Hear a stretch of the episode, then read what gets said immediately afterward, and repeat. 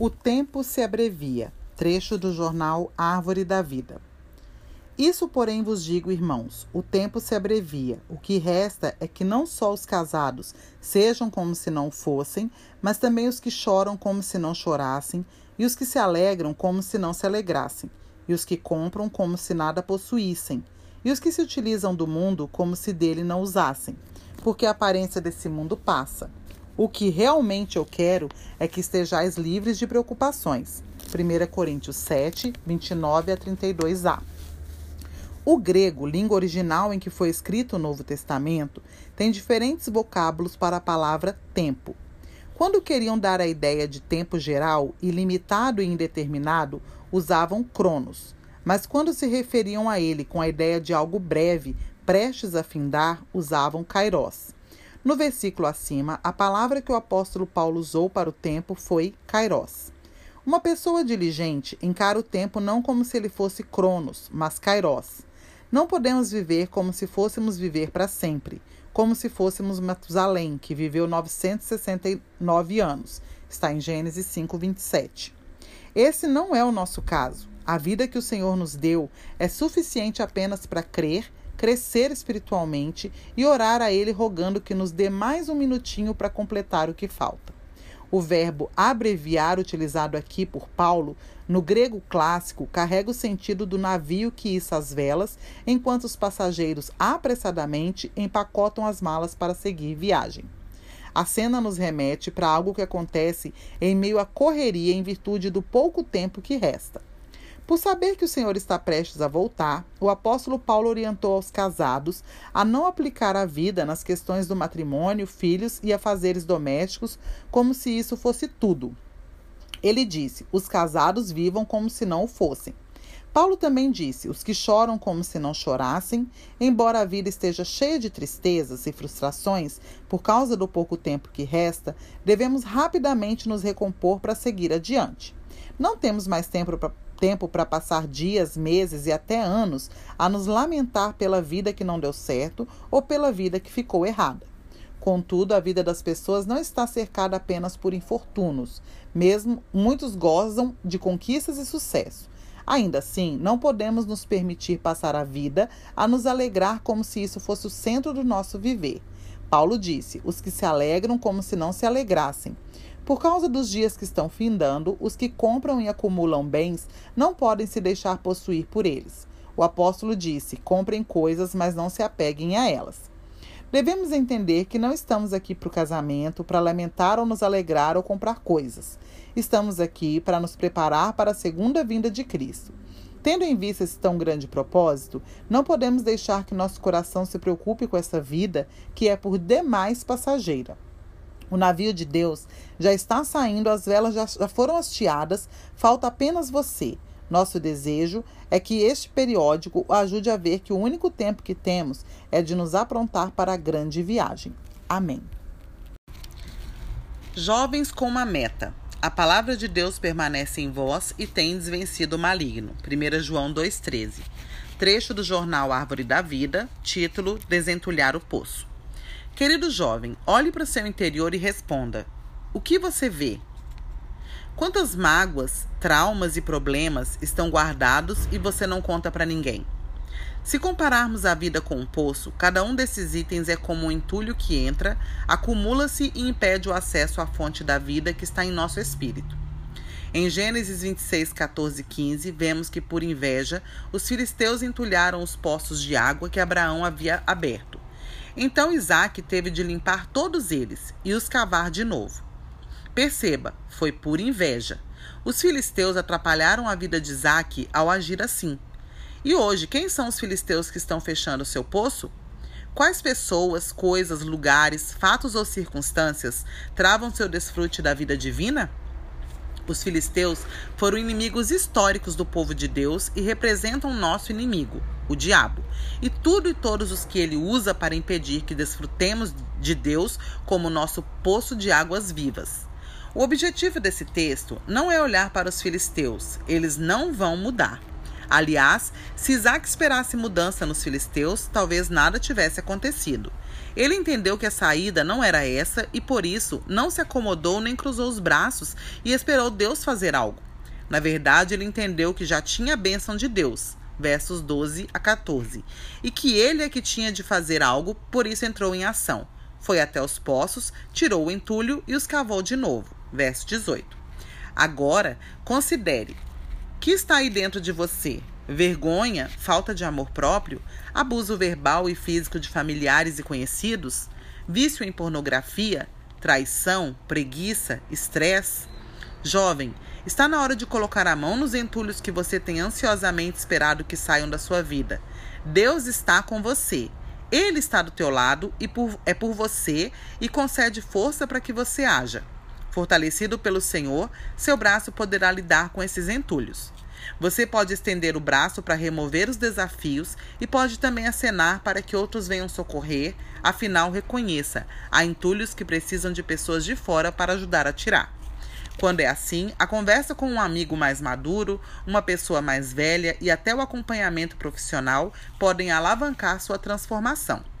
Nesse caminho, algumas práticas são valiosas. Ore para se aproximar de Deus, criar intimidade e aprender a conversar com Ele. Leia a Bíblia para entender o que ele pensa a seu respeito e tudo o que já disponibilizou de graça para você. Pare de procurar os culpados e perdoe as pessoas envolvidas no surgimento desses conselhos, desses entulhos, desculpa. Por fim, faça diferente implementando novas ações que começam pequenas e crescem de forma sustentável. É hora de reabrir o poço e restaurar o acesso à água da vida para que você e os seus vivam em uma nova fase de alegria, realização, amor e vitória. Desentulhar trará a certeza de que você é abençoado e capaz de semear e colher com fartura. Sua relação com pessoas e coisas será aprimorada e você vai se sentir perto de Deus como nunca. Dessa forma, você se prepara para as novidades divinas que estão por vir. Tome coragem, Use a força que Deus te dá e mãos à obra. Amém.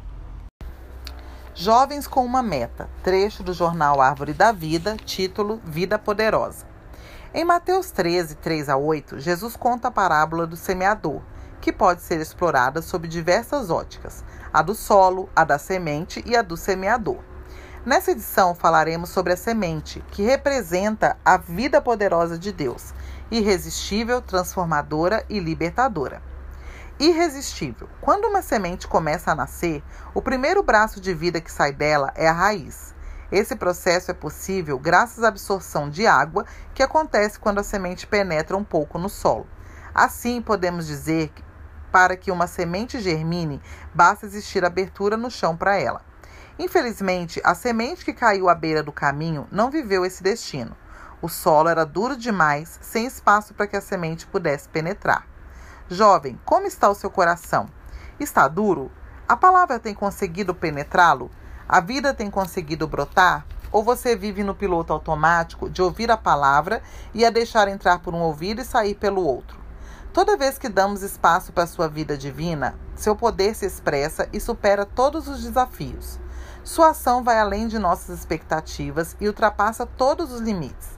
Não importa se há pedras ou espinhos, Obstáculos interiores e exteriores não conseguem impedi-la. Essa vida é irresistível. Transformadora. A vida que existe na semente é poderosa porque carrega consigo o poder transformador. Já reparou que a semente em geral é enrugada, sem sabor, sem beleza, pequena e desinteressante? Depois que se transforma e mostra todo o seu potencial, torna-se uma árvore cheia de qualidades, bela, frondosa, colorida, interessante e com fruto saboroso. Olhar para a semente dessa forma é muito encorajador. Vemos que a vida divina nasce para se tornar algo melhor que imaginamos. Jovem, o mesmo acontecerá com você. À medida que avançar para a maturidade, cada vez mais você se tornará o que nasceu para ser, e assim realizará todo o seu propósito. Ser transformados é bom, saudável e mostra que todos podemos ganhar cor, sabor e beleza em Deus. Libertadora.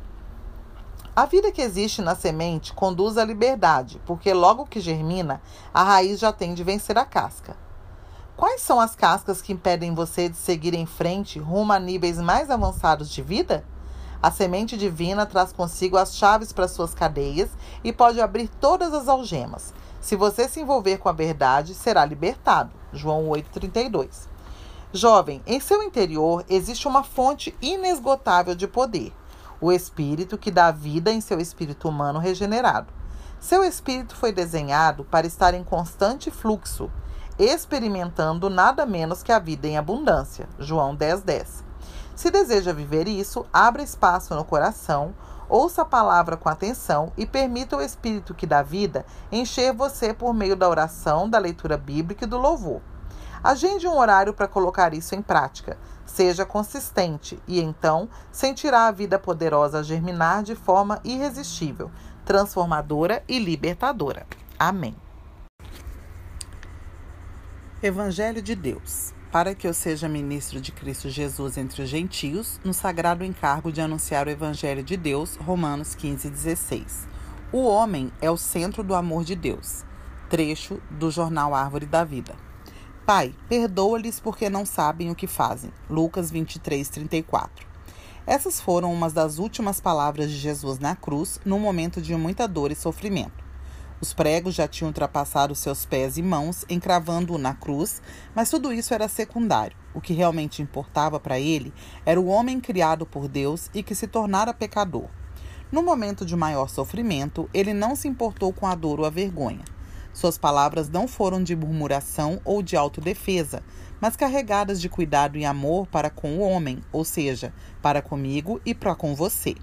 Podemos ver nesse texto que realmente ocupava o coração do Senhor Jesus, o amor por nós. Somos o alvo do amor de Deus. Desde o princípio, Deus dispensou singular atenção ao homem. No início, vemos Deus criando todas as coisas, segundo a sua espécie. Gênesis 1, 11, 12, 21, 24 e 25. Mas a criação do homem foi de maneira especial. Ele o criou segundo a sua imagem verso 27. Infelizmente, pela desobediência de Adão, o pecado entrou na humanidade. Romanos 5:12. E com o pecado vieram todas as consequências, dentre as quais perder a presença de Deus.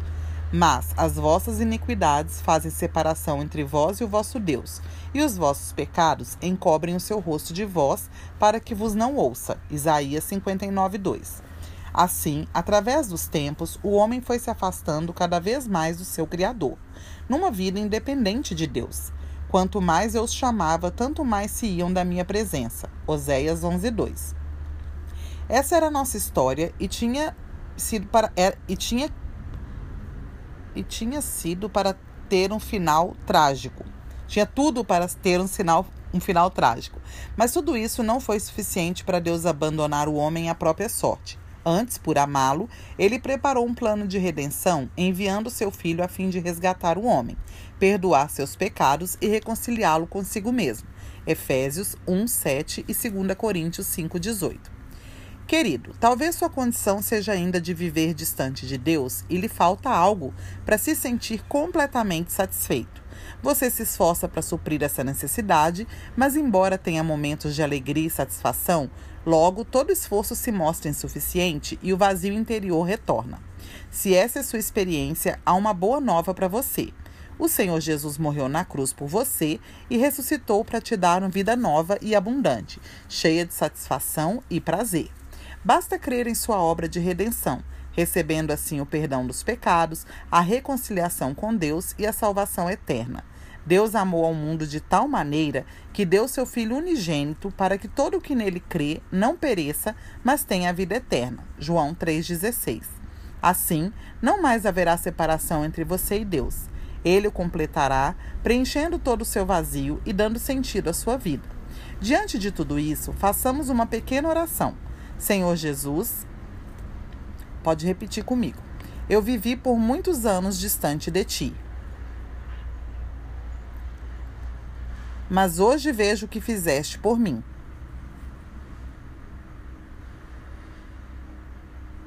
Tua morte na cruz foi para me resgatar,